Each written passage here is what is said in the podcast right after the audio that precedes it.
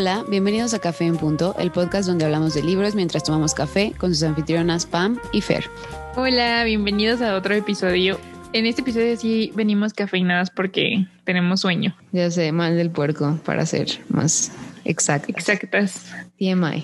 Pero gracias por acompañarnos en otro episodio. Este es un episodio que me emociona particularmente porque es sobre uno de los pocos autores de mi querido estado natal, Guanajuato.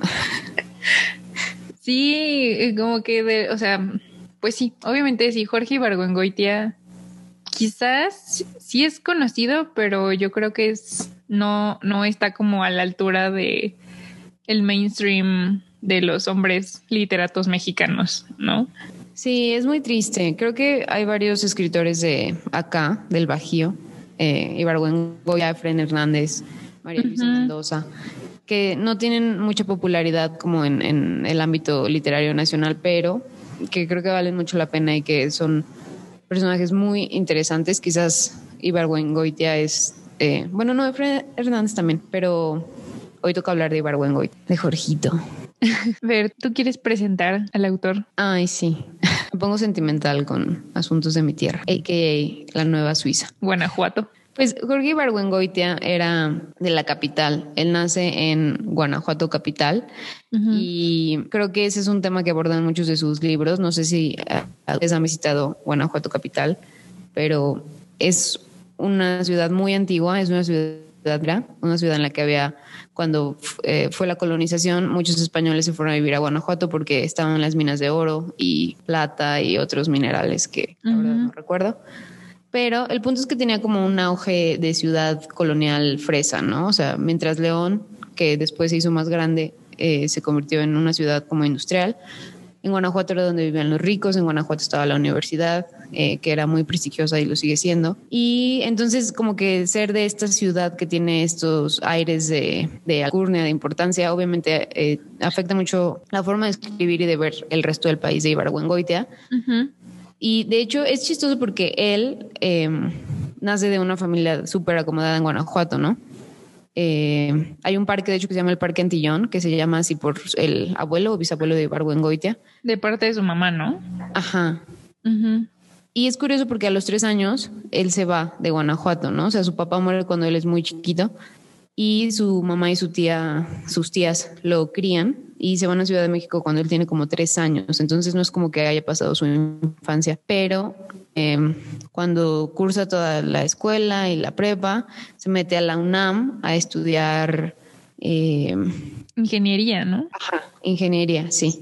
Y cursa tres años y se sale y se mete a la Facultad de Filosofía y Letras. Uh -huh. Entonces se rumora que se mete a estudiar filosofía y letras porque tengo que ser dramaturgo, que también es irónico porque lo conocemos por sus novelas, ¿no? Sí tiene algunas obras. Entonces entra a estudiar a la Facultad de Filosofía y Letras. Sí, justo como que ve esta obra de Salvador Novo, que en ese entonces sí era como una luminaria, ¿no? Literata. Uh -huh. eh, y una obra que monta en el Teatro Juárez, que en la época, ahorita es, es un teatro bellísimo, pero en esa época supongo que era aún más... Eh, Estamos hablando como de los años 30, 40. Uh -huh. Y como que se, se enamora, ¿no? Del teatro y quiere ser dramaturgo. Y de hecho sí tiene algunas obras, pero sus novelas son lo que le dan como fama literaria. Sí. Pues sí, es un personaje bastante interesante, ¿no? O sea, quizás porque en sus novelas siempre está este interés por retratar la realidad mexicana pero con tanto sarcasmo, ironía y... Sí, como con la farsa, ¿no? pero a la vez como... Ajá, exacto. Pero a la vez sí hay como un apego, ¿no? O sea, un interés por... O sea, podríamos pensar que a él le molestaba bastante la situación de México. Creo que sí, pero creo que también era una persona que estaba muy enamorada de su país, ¿no?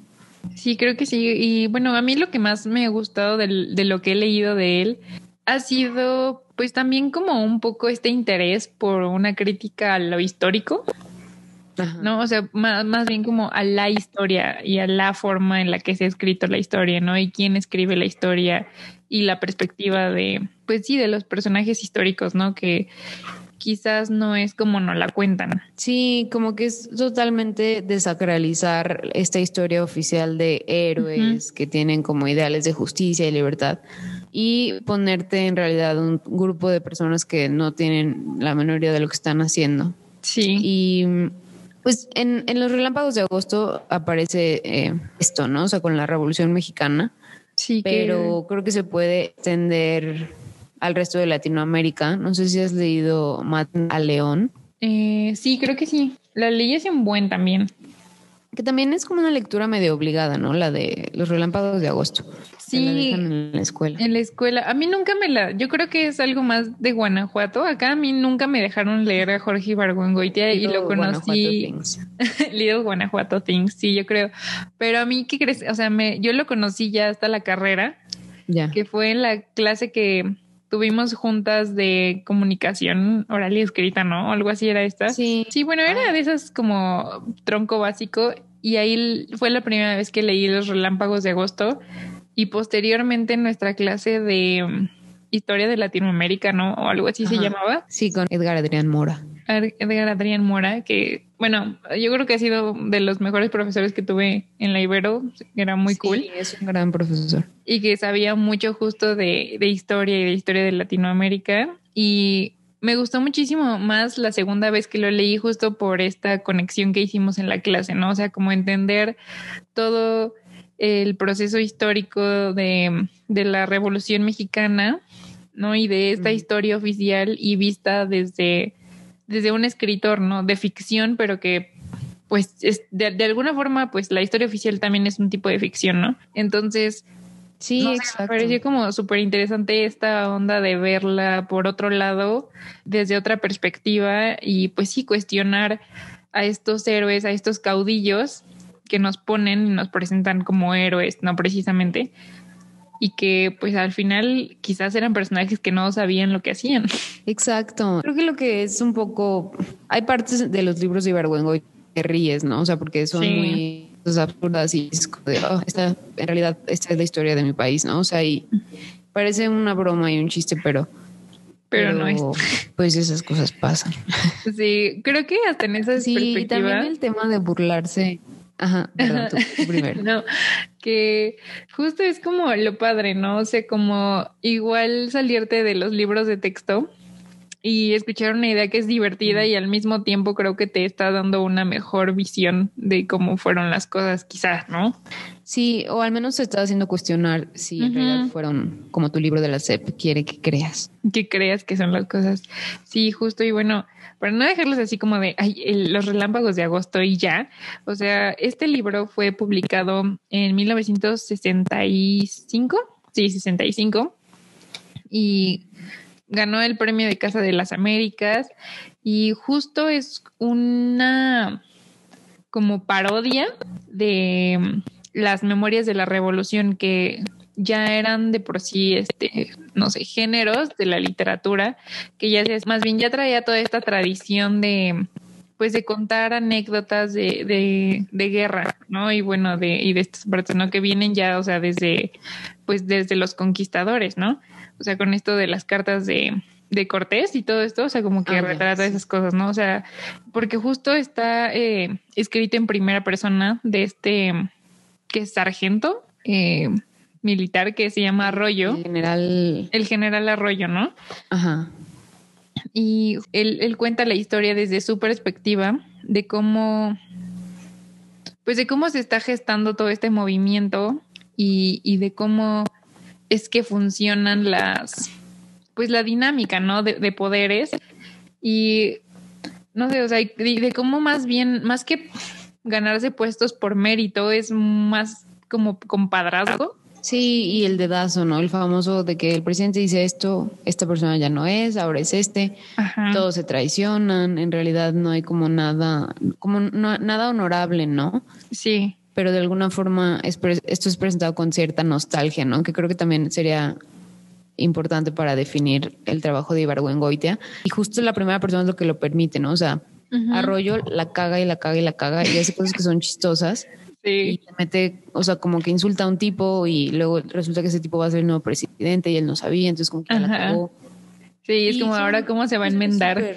Ajá, son, es muy absurdo, ¿no? Y pero de alguna forma como que estos hombres sí recuerdan haber tenido un ideal, ¿no? O sea, como que antes tenían un ideal de, revolución y ahora ya se encuentran todos como en el mismo lodazal. Sí, no, o sea, como que si, si lo vemos también ya en esa, pues sí, como ya en esa perspectiva, pues quizás los relámpagos de agosto se puede ubicar más o menos, yo creo que ya como en la qué época del cardenismo maximato, ¿no? O sea, como que ya hubo esta lucha y estos son como los caudillos que quedan, ¿no? Y es como de, esa parte, ¿no? Como que ya ni siquiera se recuerda pues tal cual el origen, ¿no? Y también eh, justo lo que recuerdo que platicábamos en esa clase es como es también una crítica a una revolución que fue autodestructiva, ¿no? Como que no hubo como intervenciones, no sé, de Estados Unidos como la hubo en otros países de Latinoamérica,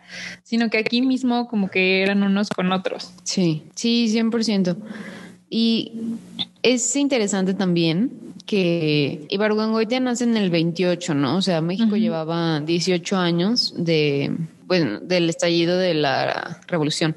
Sí. Entonces, en realidad no era así como que fuera un país ya y derecho, ¿no? O sea, como que en la época. ¿Cuánto duró la revolución? ¿Duró 10 años? Hasta el pues es que es, ¿no? Ajá, es que también es como lo, esta crítica, bueno, lo recuerdo también porque Edgar lo mencionaba mucho de cómo no hay un fin de la revolución tal cual, ¿no? O sea, podemos definir el inicio el 20 de noviembre de 1910 y como que de ahí han sido etapas que, quizá nunca acabó, ¿no? O sea, como que nunca tal cual hubo un fin que dijera, no, esto ya acabó y ya es una democracia súper funcional, ¿no? O sea, como que pues fue como la revolución y luego el maximato y luego el, el cardenismo, ¿no? Esto, toda esta etapa y pues sí, ¿no? O sea, como ya está todo la dictadura, la guerra cristera, ya toda la pues todos los años de dictadura democrática, ¿no? Del PRI, ¿no? Y como que así sigue funcionando mucho de, la política en México. Sí, sí, es muy triste, pero sí, como que nunca hubo una consolidación democrática ni un sistema que garantice eso al 100%. sí, al 100%. Sí, también, bueno, eh, un poco más alejado de la política. Yo estoy leyendo ahorita estas ruinas que ves, que es ya un libro, es después, lo escribió después de Los Relámpagos de Agosto, pero no es, no es de sus últimas novelas. Y es un libro quizás menos chistoso, pero mucho más nostálgico, ¿no? O sea, como que no pierde el, el canto de ya que te hace reír, pero ya es un relato como más maduro y creo que refleja mucho su relación con, con Guanajuato, ¿no? O sea, él habiendo vivido en Ciudad de México, cuando regresa después de estudiar, y como que el pueblo de alguna forma le queda chico, pero el pueblo o la ciudad de Guanajuato conserva todas estas como actitudes, el mundo se conoce y todo el mundo se siente mejor que los poblados del, del estado. Aquí el estado se llama Plan de Abajo, ¿no? Pero es como una, una caricatura de Guanajuato como el estado y a partir de esta novela escribe otras dos que se desarrollan en el mismo estado, ¿no? O sea, como que es un mini universo en el que coexisten todas estas novelas. Es muy interesante, ¿no? O sea, aquí hay un personaje que justo hace lo mismo que se va a la Ciudad de México, regresa a Guanajuato todas las en la universidad y regresa como con cierta nostalgia, ¿no? O sea, nostalgia de su niñez, nostalgia de lo que era y también como un cierto desencanto de que todo siga igual y creo que es, es interesante, ¿no? O sea, es, quizás para mí lo es mucho por ver la ciudad de Guanajuato, ¿no? sí, yo creo que es muy, muy interesante también verlo desde tu perspectiva. No, o sea, porque pues tú estás ahí y tú lo ves, ¿no? Y sigue siendo el mismo Guanajuato que veía quizás Ibargüengoitia, ¿no? Sí. Sí, yo sé, creo que es interesante ver como, como lectores un, pues un retrato de, del espacio que habitamos. ¿No? O sea, y como, y, y una forma de crítica que, pues sí, ¿no? Que, que, que, te permite cuestionar muchas cosas, ¿no? Desde lo social hasta lo político. Se me hace muy cool. Definitivamente. A mí lo que me encanta de Bergüengoitia también es, por ejemplo, en todos sus libros hay trenes, ¿no? y trenes de esos súper cool que tienen vagones y literas y compartimento de comedor y así.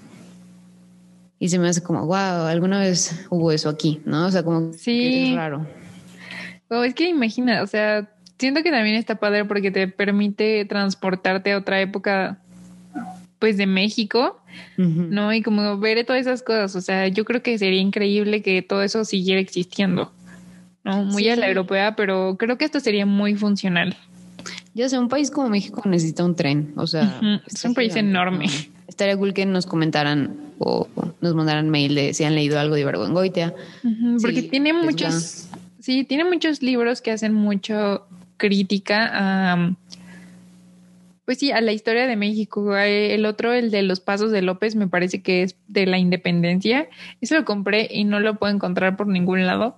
Ah. Pero se me hace también muy interesante, ¿no? Y ver cómo lo hace ya a un, pues sí, ¿no? A otro movimiento se me hace muy, muy padre. Sí. Y sabes que también es interesante de Ibargüengoitia, eh, su muerte. ¿Cómo murió? Murió en un avión, un accidente aéreo.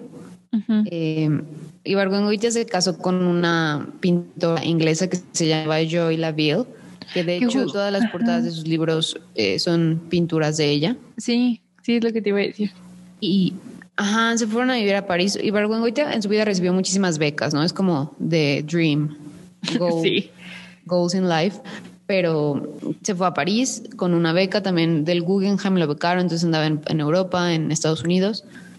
Y en, ya cuando se fue con su esposa a París, le estaba escribiendo una nueva novela y le querían dar un premio en Colombia, ¿no? Y él como que no quería ir, como que decía, estoy trabajando en una novela porque voy a tener que ir. Y luego, porque tenía que ir hasta Bogotá. Ok. creo que era un encuentro de escritores, algo así. Ajá. Y de última hora decide que sí va. Entonces se sube al avión y es un vuelo de Avianca. Sí, pero iban a Madrid. A Madrid primero. Ajá. Y antes de llegar, al, poquitito antes de llegar al aeropuerto de Madrid, se cae el avión, ¿no? Y murieron 118 personas. No inventes. Y lo que se me hace todavía más extraño es que quizás no lo sepan, estudiaron literatura en la Ibero, quizás sí lo sepan, pero los primeros semestres hablan mucho de Ángel Rama, ¿no? No sé si te acuerdas, Pam, de Ángel Rama. Pana, nuestro profesor Pana, eh, tenía mucho material sobre Ángel Rama y como la literatura en Latinoamérica. Sí, sí recuerdo.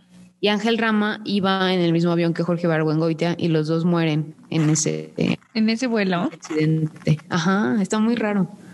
Wow, muy chistoso porque son dos escritores que, bueno, Ángel Rama era más académico, ¿no? Pero, o sea, como que toda su obra giraba en torno como a, a sucesos en, en Latinoamérica. Sí. Y estaba muy cañón, o sea, porque digo, también como que vale la pena un poco preguntarse, bueno, que a nosotros, bueno, a ti ya que terminaste la carrera, pero yo me acuerdo que era mucho la pregunta de dónde empieza la literatura latinoamericana, ¿no? Sí, exacto. O sea, Sor Juana es latinoamericana, digo, a pesar de que estaba aquí, pero pues todavía era virreinato y todavía se seguían modelos europeos, no había tal cual como una corriente, ¿no? Que, man, que hubiera salido no de Latinoamérica, que quizás yo creo que ya es hasta, pues sí, siglo XX. Sí, claro. Y sí, es raro que alguien como Ángel Rama, que pues él tiene una teoría que se llama la transculturación, sí. que es justo esto que dices tú, Pam. O sea, ¿cómo, qué, puedes llamar tú latinoamericano? O sea, es, es hacerte estas preguntas cuando hubo colonización y hubo estas cosas, ¿no? qué es lo latinoamericano o qué es lo nuestro, por así decirlo. Y un escritor que también muere en el mismo vuelo, que de alguna forma estaba dando su versión ¿no? de lo que es latinoamericano o que estaba tratando de plasmar su realidad de una forma única. Y qué triste. Sí, no, qué, triste. bueno, según yo ya no se caen tantos aviones, pero la verdad no estoy tan informada al respecto.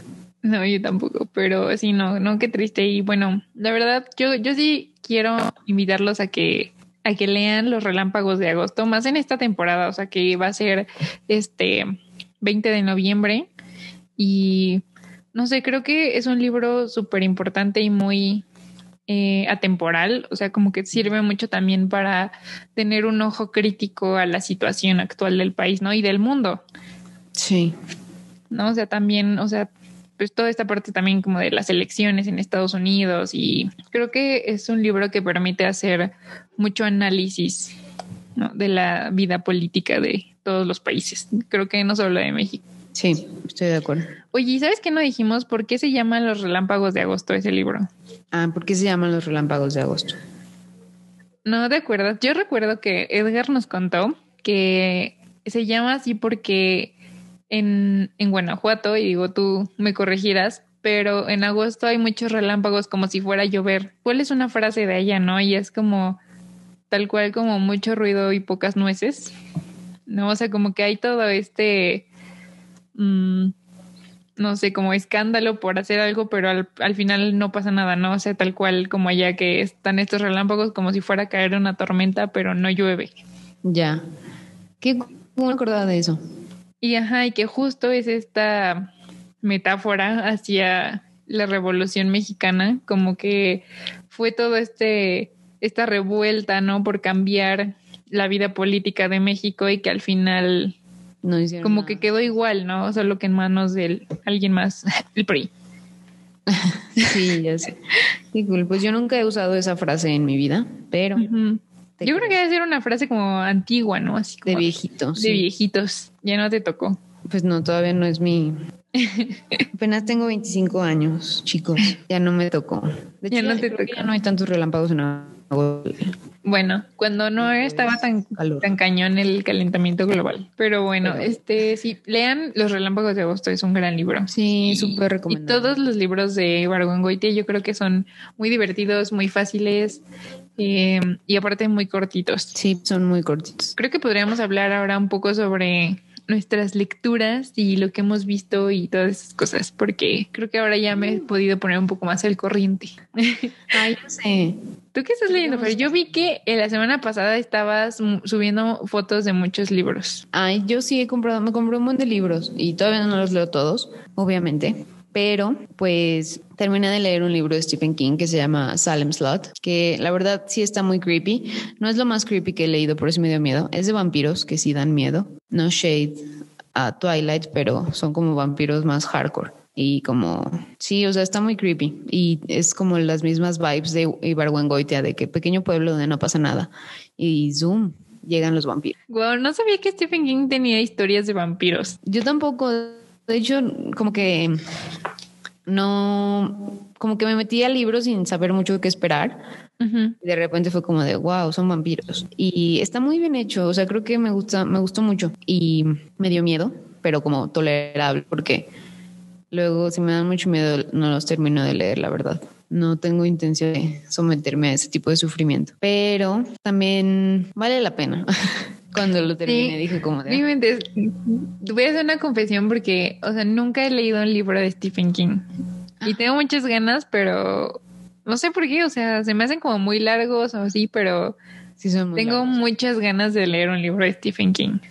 Ay, do it. Son muy largos, pero son rápidos. O sea, son esos libros que te avientas así rápido. En una sentada. Ajá. Este yo lo leí de en Kindle, bueno, en la app de Kindle, porque no tengo de Kindle. Entonces siento que me quedé medio ciega, pero valió la pena. Ay, sí. Pero qué cool. ¿Qué más compraste? Oye, ya sé, podríamos hablar. podríamos hacer un, un mini haul al final de libros que hemos comprado, porque yo también me compré cosas como mm. mi regalo de pregraduación. De graduación de otro semestre. Ajá. No, porque ya acabé. Like. Adiós, escuela. Pregraduación. Preregalo de graduación. Ah, de graduación. Ajá. De pregrado. Pero sí, eh, eh, compré, bueno, estoy leyendo eh, The Idiot de Elif Batuman, no de Dostoyevsky, de Elif Batuman, ah. que justo está entre los libros que me compré de, de regalo para mí y está muy cool. Eh, lo compré también porque como que y había escuchado que estaba muy bueno y que era muy divertido. De hecho, una amiga que tenemos lo estaba leyendo y me dijo que estaba muy cool. Y aparte, este también lo super recomendó un Sometimes Yes, que es una blogger de libros, beauty, fashion, que a nosotras nos gusta mucho. We stand. We stand, Sometimes Yes. Pero sí, eh, no me acuerdo en. Fue este año que lo recomendó. Y como que confío en lo que en lo que recomienda. Y también porque las vibes y como que la trama va muy ad hoc a lo pues a mí ahorita como de ya graduación y como mucho también de, pues sí, ¿no? O sea, como de la vida universitaria y todo esto que es muy triste porque pues ya no, pues ya acabó esa parte y como que lo último que nos tocó a muchos que nos graduamos este año, pues fue en línea y estuvo muy chafa, ¿no? Entonces como que te quería, quería esas vibes, ¿no? O sea, me gustan aparte mucho las historias que se desarrollan en escuelas y estaba muy divertido hasta ahorita. es de una chava que justo entra a estudiar como lengua y literatura o no anda así, tiene ascendencia turca, Ajá. ¿no? Entonces como que habla mucho de estas cosas y también como que hay intereses amorosos y la vida ahí como, pues se me hizo, o sea, muy, muy cool y muy relatable, muy relatable, ¿sabes? Como toda la onda de esta parte de, de, lingüística, ¿no? O sea, de cuando llegas, porque digo, me acuerdo cuando llegamos a lingüística 2 porque en uno no aprendimos nada, pero cuando llegamos con Sonia, ¿no? Y como que la lingüística también era toda esta parte de las variaciones del lenguaje y la fonética y todo esto que está muy cool, pero que al principio es como muy extraño, ¿no? Y está muy padre, lo estoy disfrutando es muy extraño. Darte cuenta, o sea, como que es algo que usas diario el lenguaje, pero diseccionarlo y Sí, es extraño. ¿Recuerdas cuando luego hasta estábamos como en Starbucks y nos poníamos a eh, analizar los acentos de la gente? Era como de, sí, este es de no sé dónde porque tiene el fonema, usa el fonema, no sé qué. fricativa. Tiene fricativa y tiene ese apico al volar. Ah, ya sé que no, no recordaba mi parte nerd. Es que es extraño, ¿no? O sea, porque todo es nuevo y todo te emociona, ¿no? O sea, y creo que es como algo padre de la escuela que ya nunca vas a poder vivir otra vez o experimentar, ¿no? Qué sad, pero sí. Qué hardcore, qué deep. Qué deep. Pero sí, esas son las vibes que me está dando este libro. Llevo súper poquito, entonces como que no, no puedo decir nada más, pero me está gustando mucho. Pero sí, muy cool. Sí, también se ve que es muy divertido. Sí, suena muy cool, qué padre. ¿Y qué otros libros compraste, Fer? Pues yo me compré, me compré un buen. Me compré otros dos de Ibargüengoitia. Ya les había dicho que estoy leyendo Estas ruinas que ves. Me compré, me compré otro que se llama Misterios de la vida diaria, que son algunos eh, artículos o columnas que escribió para diferentes periódicos, para el Excel, lo creo y me compré un libro de eh, Rainer María Rilke. Wow. De poesía, que está increíble. Está súper cool porque tiene una introducción. Yo nunca había leído a Rilke, eh, o, sea, o nunca lo había hecho voluntariamente. y trae una introducción Robert Haas, que también es un, gran poeta estadounidense.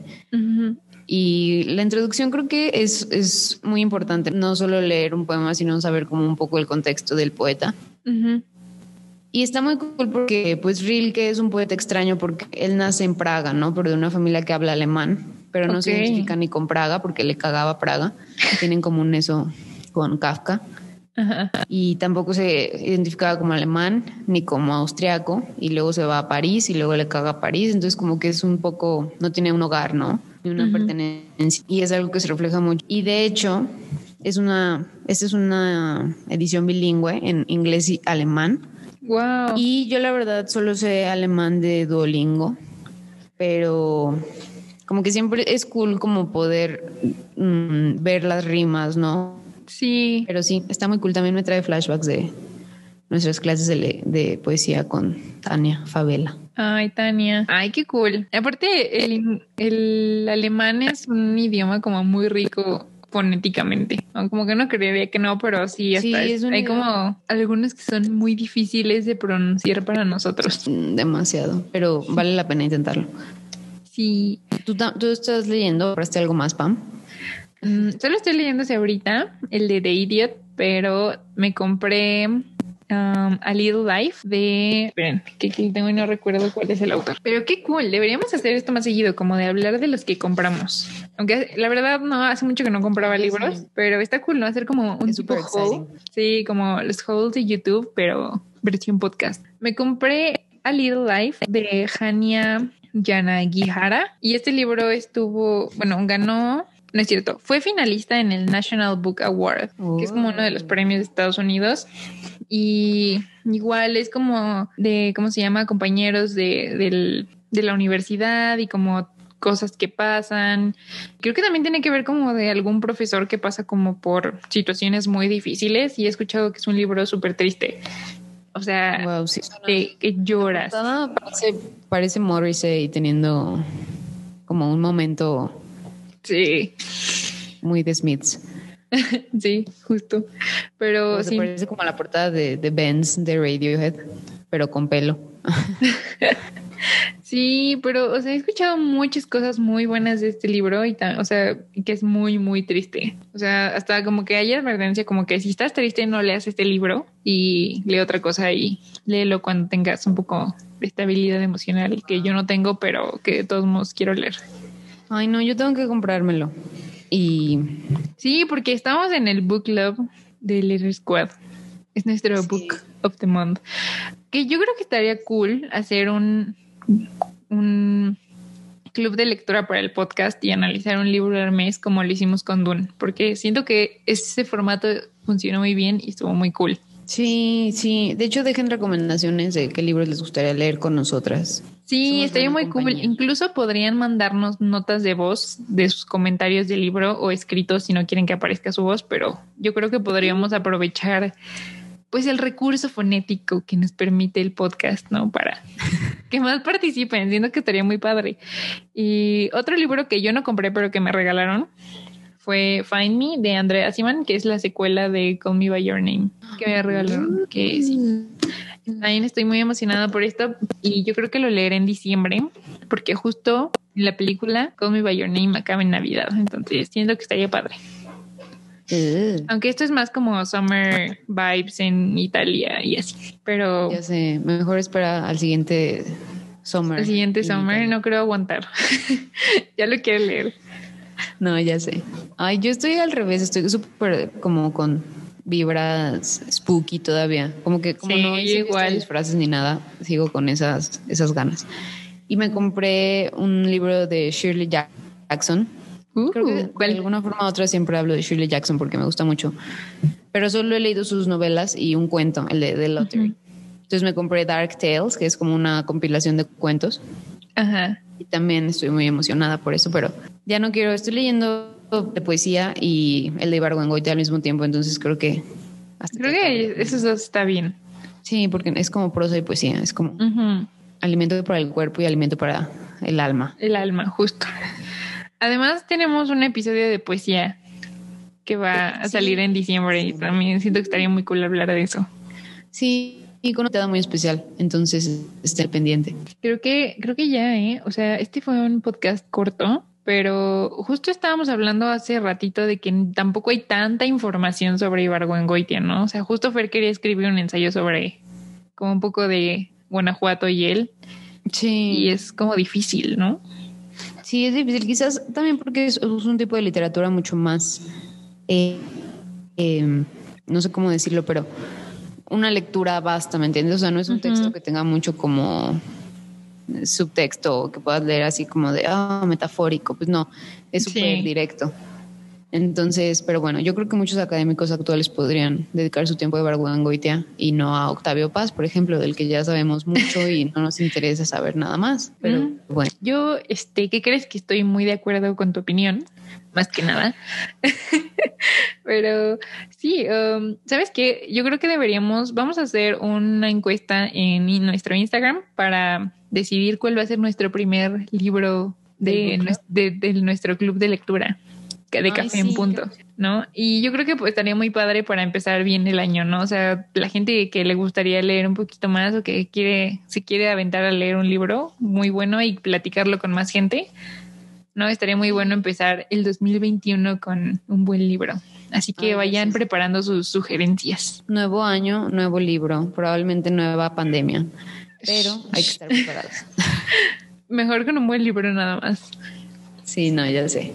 Pero, no, la verdad es que no hay, no hay nada que un buen libro no pueda curar, o bueno, no curar, pero por lo menos hacerte más amena la vida. sí, estoy de acuerdo. También creo que está cool que hay muchas cosas en la tele que podamos ver. Sí, hay que hablar de lo que hemos visto últimamente porque creo que va a ambientar muy bien los podcasts que vienen, ¿no? Para esta onda navideña, porque necesitamos contenido para Navidad. Sí, esta es la época del año en la que vale la pena la suscripción a Netflix, la verdad. La verdad sí, porque es cuando sacan todas las películas malas de Navidad que yo amo. Sí, aparte salió, acaba de salir la nueva temporada de The Crown y Wow. I'm obsessed. Sí, sabes que también sería muy cool hablar uno sobre, bueno, hacer un podcast hablando, como explicando la línea de descendencia de la corona, que es muy interesante y está muy revuelta. Sí, está muy cool. Tú- No sé si ya viste o ya viste Queen's Gambit. Todo el mundo está hablando de eso, incluido. No lo he visto. Está increíble, vela, vela. No hay que hablar de eso. El próximo podcast hablamos de eso. Sí, yo me la he hecho esta semana. ¿Qué onda con el guion de esa serie? Está muy bueno. Está muy cool. La serie está increíble y todo está perfecto. Pero, Wow. ¿qué más vi? Vi otra cosa que me gustó, ya no me acuerdo. Pero, pero bueno, esas dos son suficientes como Sí, el rato. The Crown yo creo que es de las mejores series que ha producido Netflix, honestamente, o sea, como todo, desde el guion, este, la ambientación, la actuación, la fotografía, sí, o sea, y todo el trabajo histórico, o sea, como de recopilar todos los datos para hacer los guiones está súper, súper bien. Incluso de vestuario, justo hoy estaba viendo una publicación en Instagram de los ¿cómo se llama? De los vestidos y todo esto que usaba Diana. Ay, sí. ¿no? O sea, o sea, como la comparación de las fotos reales de prensa con este los vestuarios para la serie y wow, están Increíble. están increíbles. Iguales. Sí, Pues qué cool. Igual vean Queen's Gambit y vean The Crown y luego. no y mira, yo creo que esas son, o sea, como guion bueno, buena propuesta, pero si quieren algo más light y como que los vaya ambientando para las fiestas decembrinas, vean Dash y Lily, que también está basado en un libro, y obviamente es como YA, pero, o sea, yo vivo por esa serie, se me hace como muy, pues como muy wholesome, muy, este, reconfortante, es la palabra.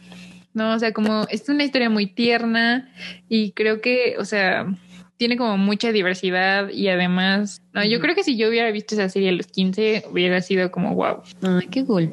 Yo la Está muy bonito. La verdad sí me ambienté mucho para las fiestas. Hasta hoy empecé, hoy amanecí cantando Last Christmas de Wham. Ay, qué cool. Esa es la mejor canción de Navidad. Lo visto. Esa y la que sacó Taylor Swift el año pasado. Uh, sí, Sí. creo que aquí concluye el episodio de esta semana de Café en Punto. Sí, muchísimas gracias por escucharnos y esperamos escuchar sus opiniones sobre todo. Ah, las Sí, series, aunque este fue un, po- un sobre podcast mucho el- más caótico. Sí, ya sé, como de Ibargüengoitia Who y hablando de Netflix. Ya Pero sé. sí. Pero a veces así es la vida caótica. Pero lo que sí Así queremos es escuchar. Sí, va, va muy ad hoc. O sea, no solo es contenido, también el formato es caótico el día de hoy. Fondo y forma. Fondo Informa. Ujú. Pero sí, lo que nos interesa es saber qué libros les gustaría que estuvieran para, para decidir qué libro va a ser el primero del club de lectura de Café en Punto. Sí. También, por supuesto, pueden escribirnos a cafeen.podcast.gmail.com. Mm, Y bueno, ese es el nombre de todas nuestras redes sociales. También Instagram es arroba café en punto. Y síganos también ahí porque vamos a, ahí a poner eh, la publicación para decidir el primer libro del club de lectura. Así es. Estén al pendiente, nosotros estaremos al pendiente de ustedes. Eso sonó muy creepy, pero, Sí. pero es cierto. Entonces, creo que eso fue todo por hoy. Esto fue Café en Punto con sus anfitrionas Pam y Fer. Gracias por escucharnos hablar de libros. Hasta el próximo episodio. Bye. Bye.